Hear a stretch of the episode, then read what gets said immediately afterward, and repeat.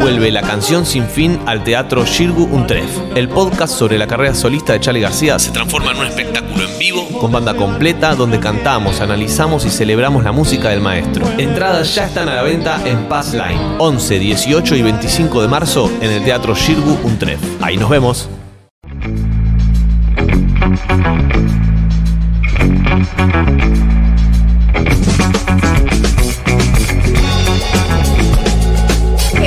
Señor Alfredo Zayat ya en Seguro La Habana, Alfredo Cuchu Zayat. Escucho Sayar. ¿Cómo va? ¿Cómo Los, andan? los oyentes de Truco Gallo sabemos lo de Cuchu. Claro. Yo no sé, ahora que empezaste a venir, voy a tener, voy a tomar confianza. Claro. Y ya le podemos decir Cuchu. Sí, sí, sí. El cara a cara te da otro. El cara a cara de Claro. Eh, o, o Alfred también, como te dicen en cheque. Bueno, ¿cómo estás, Alfredo? ¿Estás Bien, con, bien, ¿estás con muy luz? bien. ¿Tenés la suerte de tener luz? sí. Qué estoy suerte. en la zona de tuyo. La zona- no, bueno, hay zona de Denor y hay zona de Sur. Vos sos de Denor. Vos sos Edenor. Edenor. Sos un privilegiado a que de hay cortes algunos, pero hay menos. Y se resuelve mucho más ¿Por rápido. qué? ¿Por qué? ¿Por qué piensas? Pero son menos, me ¿Porque parece. lo de hicieron más inversiones? Digamos, eso es un- una buena Sí. hipótesis. Son menos. Otras, Son menos, mucho menos lo no de sé Denor. si ¿Hace más frío en el norte? No, no, no. Porque vos tenés que pensar cómo La fue. No, no, la- la- la el desarrollo de la ciudad. Sí. Ah, para, Alfredo, para. ¿Te puedo abandonar ahí? Porque quiero, quiero escuchar el resumen y como esto que estás por contar es muy interesante y creo que quiero que entre en nuestro corte de YouTube, nos vamos a escuchar el resumen donde hay un montón de puntas con- para que después conversemos.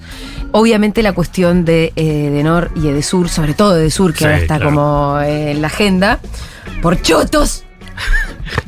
Qué bárbaro. Está, Eh, está sin lujuria.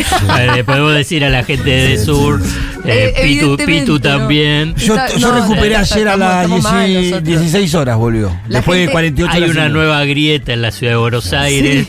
Los que Los sin luz y los con luz. Y además, eh, los señoritos que tienen coronita. Que son de- Que no. tienen luz. Ay, No. tengo luz. Llego a mi Sí. casa y tengo luz. Ah. ¿Quién, quién, quién fue? Vamos a escuchar el resumen y después volvemos y comentamos todo esto con Alfredo Sayat. El dato de inflación es un dato que obviamente nos parece malo, malísimo, eh, y además que no era el esperado, así que el gobierno sigue con su compromiso firme de terminar, eh, de avanzar en controlar los precios, en controlar la inflación, en bajar, en que vayan bajando los precios, en que, va- en que vaya bajando la inflación y que no sigan aumentando los precios.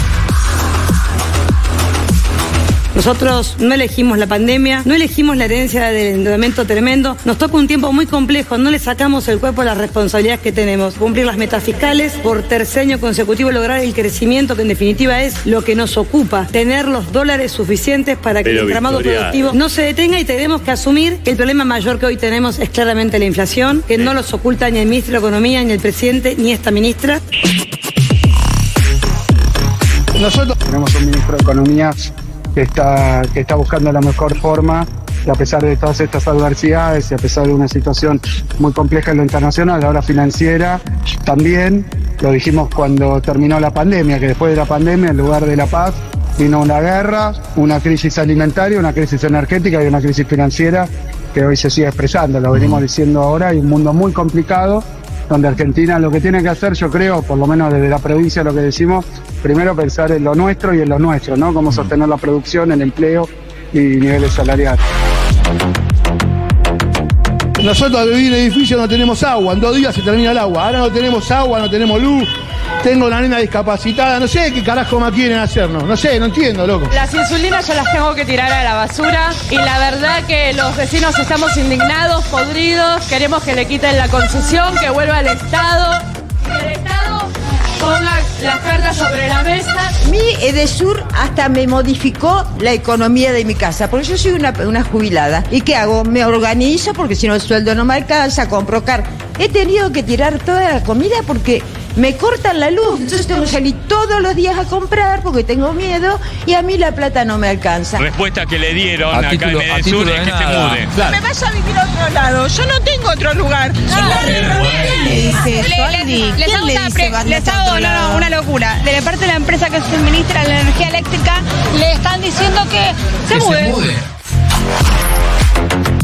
Creo que en el caso de las distribuidoras eléctricas, eh, el estado de la red eléctrica Eh, y sí, eh, después de ya se cumplen décadas de privatización, esos resultados no se cumplieron. Eh, la regulación, eh, obviamente nosotros nos toca también en la provincia de Buenos Aires regular algunas de esas empresas que fueron privatizadas, nosotros les exigimos que hagan las inversiones, pero bueno, el gobierno anterior puso a sus amigos, ¿no? Puso el tarifazo, o sea que pagamos las tarifas más altas de, de la historia reciente y no hicieron ninguna inversión los cuatro años pasados tampoco. Ahora, eh, ¿qué hacemos con el sur? Porque Eh, honestamente creo que hay que quitarle la concesión. Ya. Eh, directo. No podemos, eh, entiendo las medidas que se están tomando, pedirle a la Comisión Bicameral de Seguimiento, que dé el informe al ENRE para que el ENRE finalmente aconseje la medida a tomar. Yo todo eso lo comprendo porque ese son los pasos jurídico-legales, digamos. Ahora me parece que ya llevamos mucho tiempo viendo el incumplimiento, la falta de inversión, todos sabemos cómo pasó en la provincia de Buenos Aires en la época de Vidal, ¿no? Cuando tuvimos el gran pago de la plata, las empresas no se hacen. El Fondo Monetario está obsesionado con los dólares.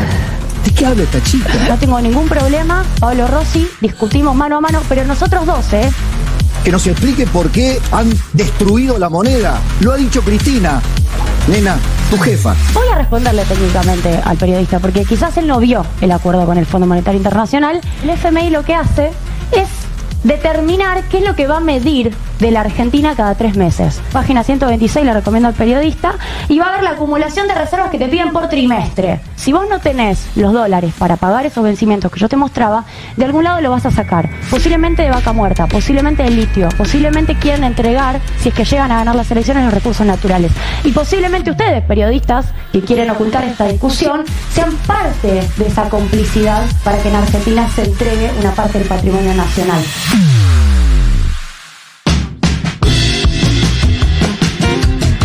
Pegue, Julia, pegue. Sí, ¿No? sí, sí. Bueno, muy bien. Voy a volver a saludar a Alfredo Cucho Zayat porque esta columna está siendo televisada, streameada o youtubeada, como sea que se diga, a partir de hoy. Ah, bárbaro. Así que muy bienvenido, bien. Alfredo, Bueno, hola, ¿cómo andan? Estrenamos. Muy bien. Por muy suerte bien. te viniste maquillado. Estrenamos sobrenombre, estrenamos filmaciones. ¿Puedo estrenamos decir todo. algo de Sí. cómo Rossi trató a Julia Sí, Estrada? por favor.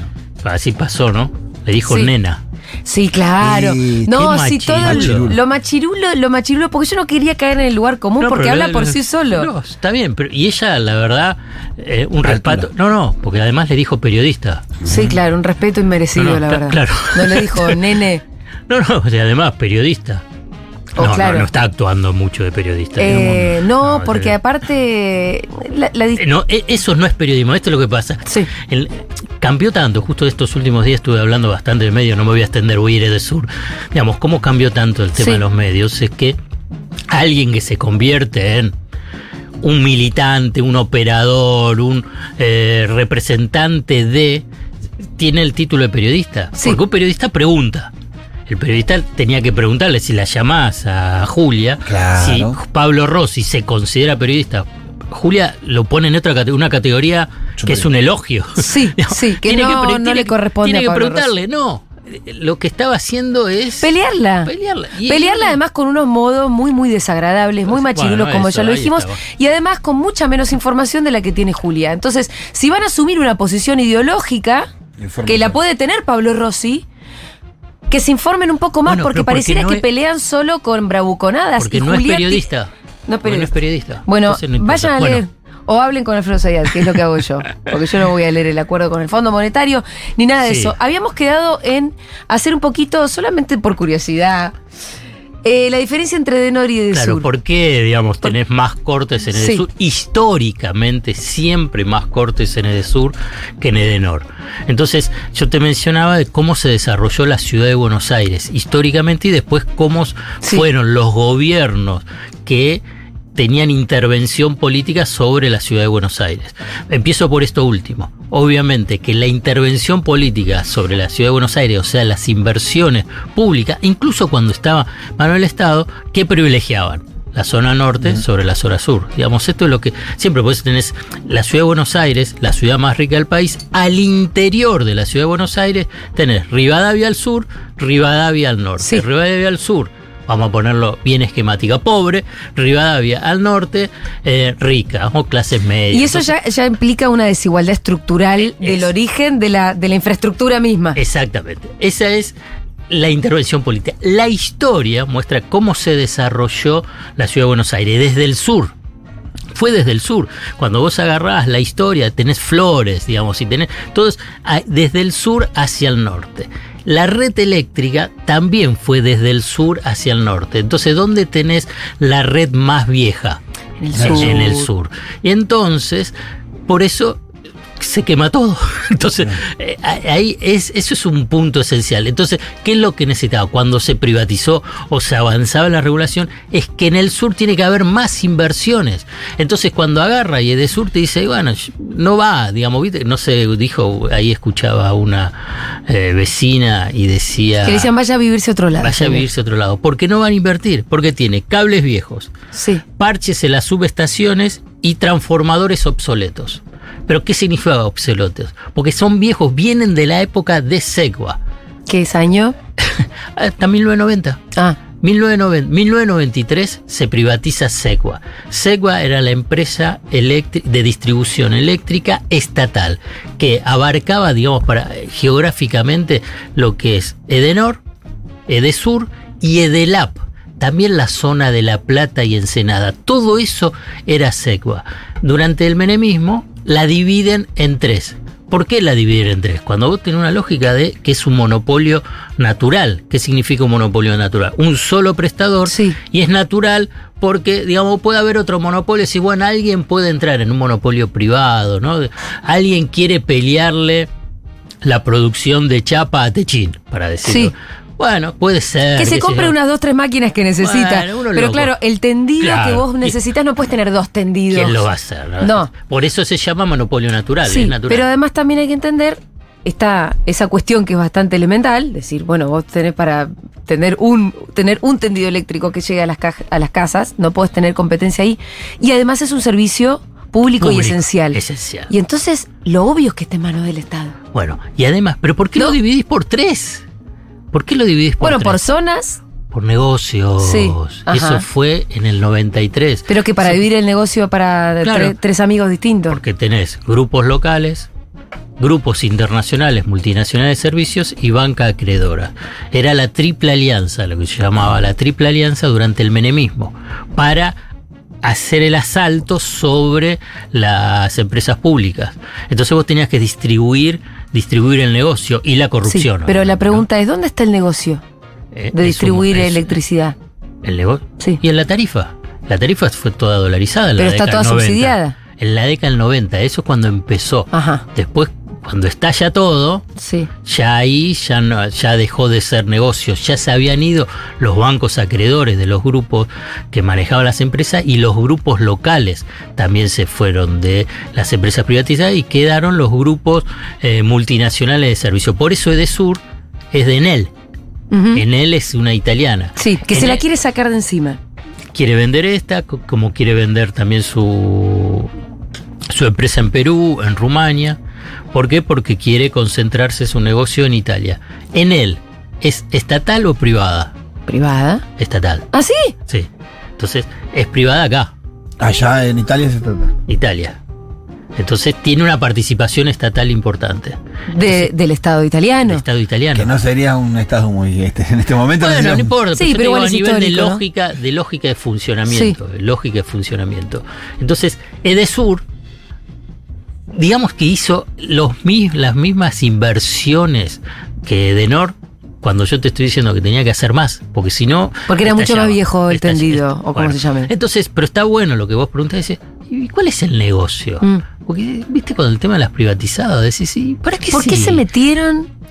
Porque se metieron, era todo un negocio fabuloso. Sí, eh, es evidente, Porque Era ¿no? un negocio fabuloso porque la, la regalaban, aparte era, ese, era un negocio de tres. La banca acreedora sacándose de encima los bonos de deuda que estaban en default, que no valían nada, y entregado al 100% y te quedabas con un activo que se iba a valorizar y después lo vendías. Eso es lo que hicieron la banca acreedora con lo- los bonos de la deuda. Durante el menemismo, década del 90, es historia. Sí.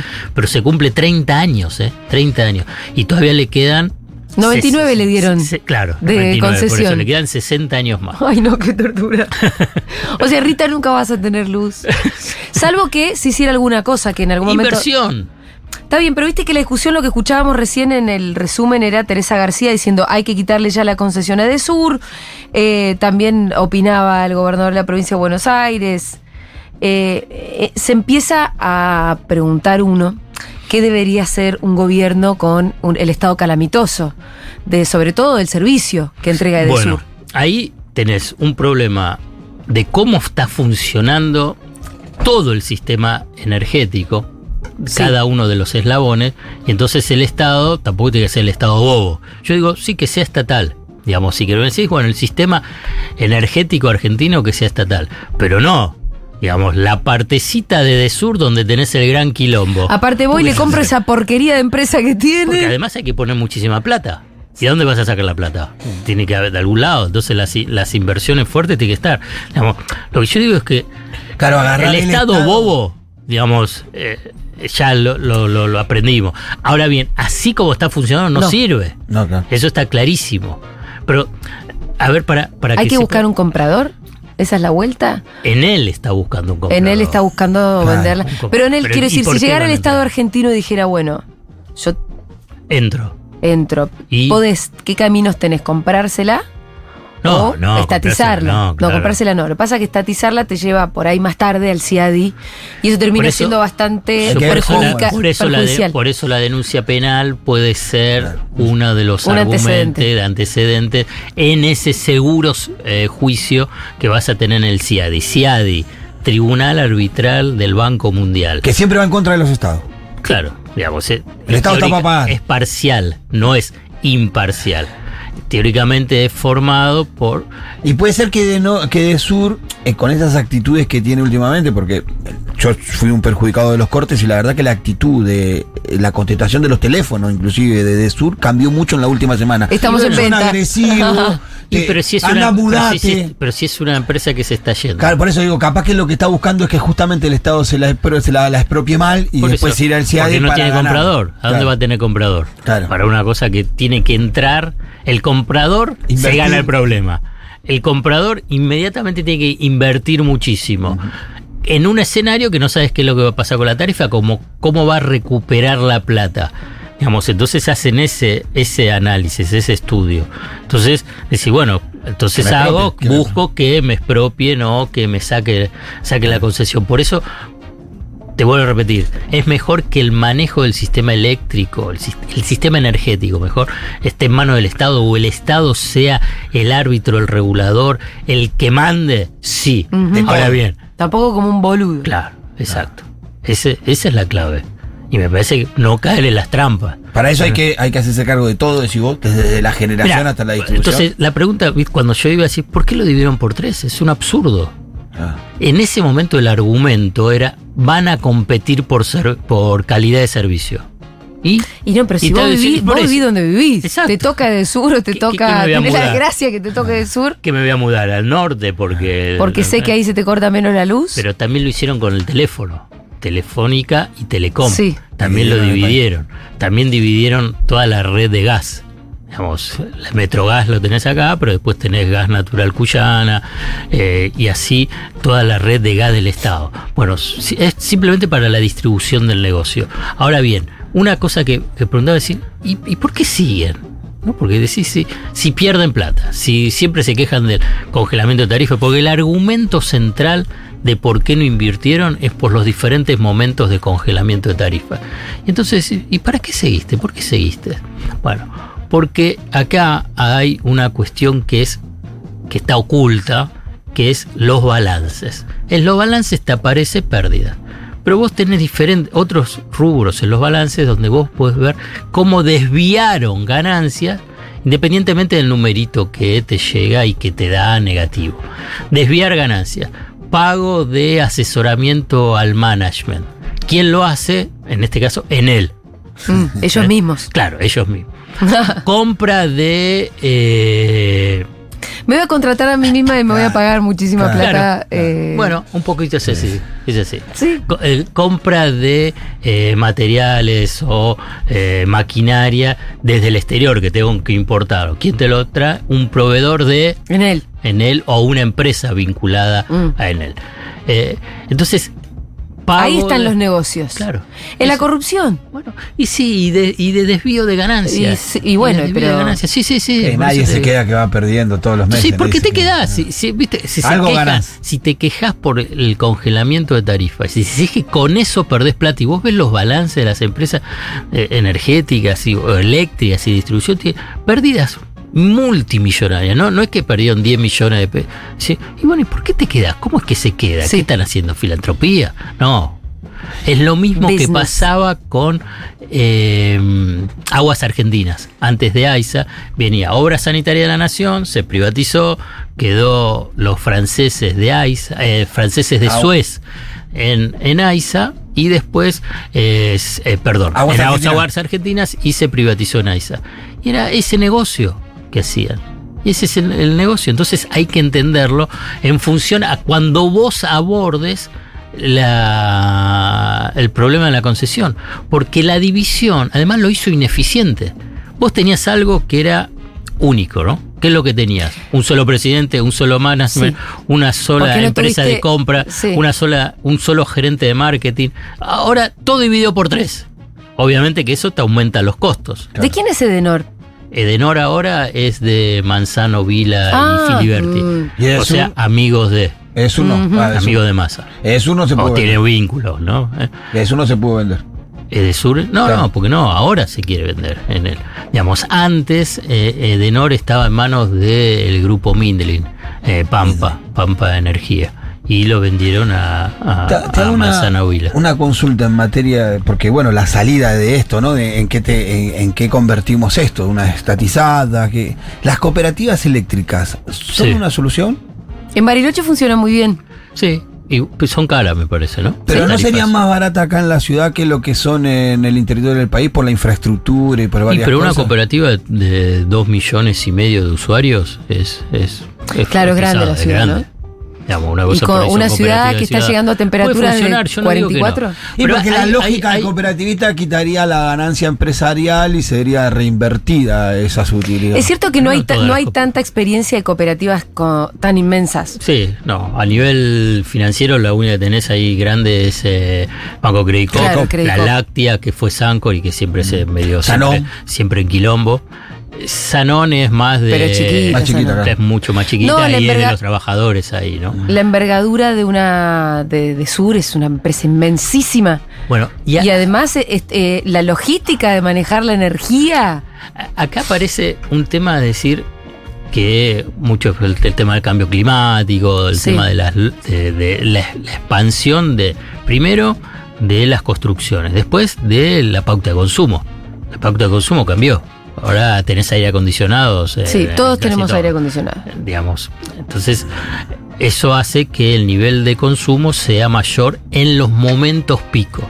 ¿Qué es lo que sucedió en esto en este año? Tuviste muchos momentos pico. No tuviste uno solo, viste que dicen el tema de ola de calor, nueve olas de calor, que es histórico, nunca hubo. Sí, se fue toda la semana batiendo el récord de consumo. Si vos sos privado, si vos sos privado, tu estructura, tu estructura de prestación del servicio, ¿para qué lo para para qué la preparás? ¿Para los momentos pico o para No, para los los medios? el- para el promedio. Bueno, ¿por qué?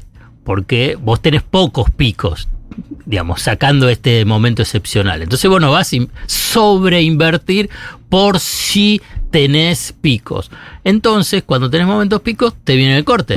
Porque si vos sobre, sobreinvertís, digamos, tu tasa de retorno de esa inversión pasa a ser negativa, pasa a ser baja. Entonces no, lo vas, no vas a invertir. ¿Quién invierte para, para atender momentos pico o en todo caso generar una sobreestructura. ¿Por qué? Porque pensás en la expansión poblacional, porque pensás en el cambio de la pauta de consumo, porque pensás en el pico, bueno, es Y el porque Estado. tenés la responsabilidad, ¿no? Y la tener responsabilidad, que esto es otro de los puntos que me parece importante ahora tocar después. Como para aclarar el tema, el problema no lo tenemos en la generación de energía, es verdad, sino en la distribución, o sí. Porque todo no- está- no todo, el, claro todo el sistema en- energético eléctrico está bajo tensión. El, el, el- Bajo el tensión lo decís como una metáfora. tenés el, el de generación, donde hubo un poco más de inversiones. Entonces vos podés atender esa mayor demanda. La de transporte, que también está bastante justa, necesita más inversiones. Y el de distribución, Que ahí es donde está peor. donde está peor, pero además porque tiene eh, eh, la relación directa con el, el tema del consumidor, con el tema del usuario. Y déjame decir lo Sí. que es el tema de eh, la atención de los vecinos. Digamos, viste que en la denuncia penal uno de los puntos es abandono de personas. Sí. El Estado nacional y fundamentalmente de la ciudad es una vergüenza. Eh, digamos, no, No están haciendo nada. no puedo entenderlo, digamos, que si es algo pensado, si es algo de inoperancia o de insensibilidad. Digamos, es esta idea de decir, pongo generadores, llevo agua, llevo gente de, de atención de la salud, llevo cuidadores, llevo y veo qué es lo que pasa en los barrios, qué es lo que pasa con la gente. Pero no, No hay podés abandonarlos. ¿Vos decís que no hay nada de eso? No hay nada. ¿A dónde está? No, ¿Dónde está? no. No está. Digamos, digamos, La ciudad no puso un solo generador, por pero, pero generador, pero además tenés una. Bueno, el barrio se- tuyo cada tanto, o sea, hay que Pero nosotros se lo arrancárselo. sacamos a Edesur directamente. Ah, de sur. Y lo ah, sacamos ok, ok, bajo es importante extorsión, eso. la verdad. porque ¿Qué nosotros- sacaste el generador ahora? Sí. ¿Pero cuándo es la última? Contale todo, contale Hace todo. un mes más o menos. Pero hace un mes, pero esto es lo que te estoy Claro, diciendo nosotros, ahora. pero ¿cómo hicimos sí. nosotros? Fuimos ahí, como me conocen ya lo de Sur, mandamos primero a 30 vecinos, 40 que se metieran adentro. Fueron de la sala entrando de a poco. Fueron entrando de a poco. Último entré yo y último atrás nuestro hicimos entrar los bombos y los Pero vos es una organización. Claro. Es una organización. Claro. Los vecinos no están No, organizados. no. No, pero se están empezando a vecino encontrar en la puerta, Vecino ¿viste? de Flores, de Floresta, Constitución, Necesitan del Estado el organizando 11. eso. Pero no, pero además tiene que estar, Mm. independientemente de que vos- ustedes fueron. En todo caso, dijeron, bueno, porque tienen conciencia social, tienen Estamos organización, acostumbrados. están acostumbrados. Pero el Estado no puede abandonar a, a- a vecinos que están sufriendo. Pero no es porque tuviste el corte de cuatro horas. Tenés cortes de cuatro, cinco, Y seis vos ahora días. te referís, 15 eh, te referís además en lo inmediato, ¿no? Ahora. la- eso, no la discusión de qué debería, si debería expropiar o qué sé yo, que es la hora de hacer llegar generadores a todos los electrodependientes, por ejemplo, Todos. que en las escuelas no sé qué cosa, ventiladores, agua para los Todo. niños. Estás en una situación crítica, Mm. de emergencia, eh, todo. extraordinario, inesperada, eh, que no. El tema de la- de lo- del pico de calor, tenés que algo tenés que hacer, no puedes no hacer nada y dejar y bueno hace mucho calor y sí Eh, eh, un comentarista. claro Mm. la ciudad de Buenos Aires pero que no existe no está ni en la discusión obviamente tiene su, su protección mediática Sí. pero la verdad son la- los vecinos pero qué pasa bueno son los vecinos del sur Y es verdad que los vecinos acuden a las sedes de Edesur. No están yendo a las puertas de la de ahí de mm, Upayata, por ejemplo. No están Bueno, yendo a la sede de gobierno ni a la legislatura. ni el reclamo también a nivel nacional. Yo, yo, me exclu- yo Mm. sumo a todos. ¿eh? A todos. Sí, yo sumo a todos porque acá es un tema, eh, si querés, de derechos humanos, sí. eh, humanitario. Digamos, yo creo, vos sabés que uno de los debates que, que se dio en el segundo gobierno de Cristina, me parece, cuando también hubo un gran corte vinculado con Edesur, que algunos sostenían, y yo creo que ahora también lo sostienen, que por qué no quieren el tema de la privatización, o perdón, la estatización, o sacar la concesión, porque si no después las puteadas te van a ir a vos, van a ir a- al Estado, y que Sí. como las Claro. inversiones son de tal magnitud, vos vas a tener durante mucho tiempo, Va a seguirme el servicio malo. claro, va a seguir siendo malo, y entonces te, te, te- te van a cargar. Eh, eh, es tremendo pensar que se puede pensar la política de esa manera. Tan a corto plazo y tan eh, a corta distancia en general, ¿no? Sí. No, porque este año tengo elecciones, entonces me voy a meter en este quilombo y entonces no, y así no se, y así Y no así se no gobierna, ¿no? No, no, y así no, no, no se hace política así tampoco, se- ni, no se, vas a co- ni se nada, sí. construye política ni poder. Muy bien, pasó Alfredo Cuchusayat por Seguro La Habana. Eh, perdón. Denle, de- eh, gracias amiguitos de YouTube. Denle like, compartan, comenten, a ver si lo empezamos a hacer crecer esto, porque bueno, este fue un debut. Así que lo pueden ir a ver a YouTube más tarde.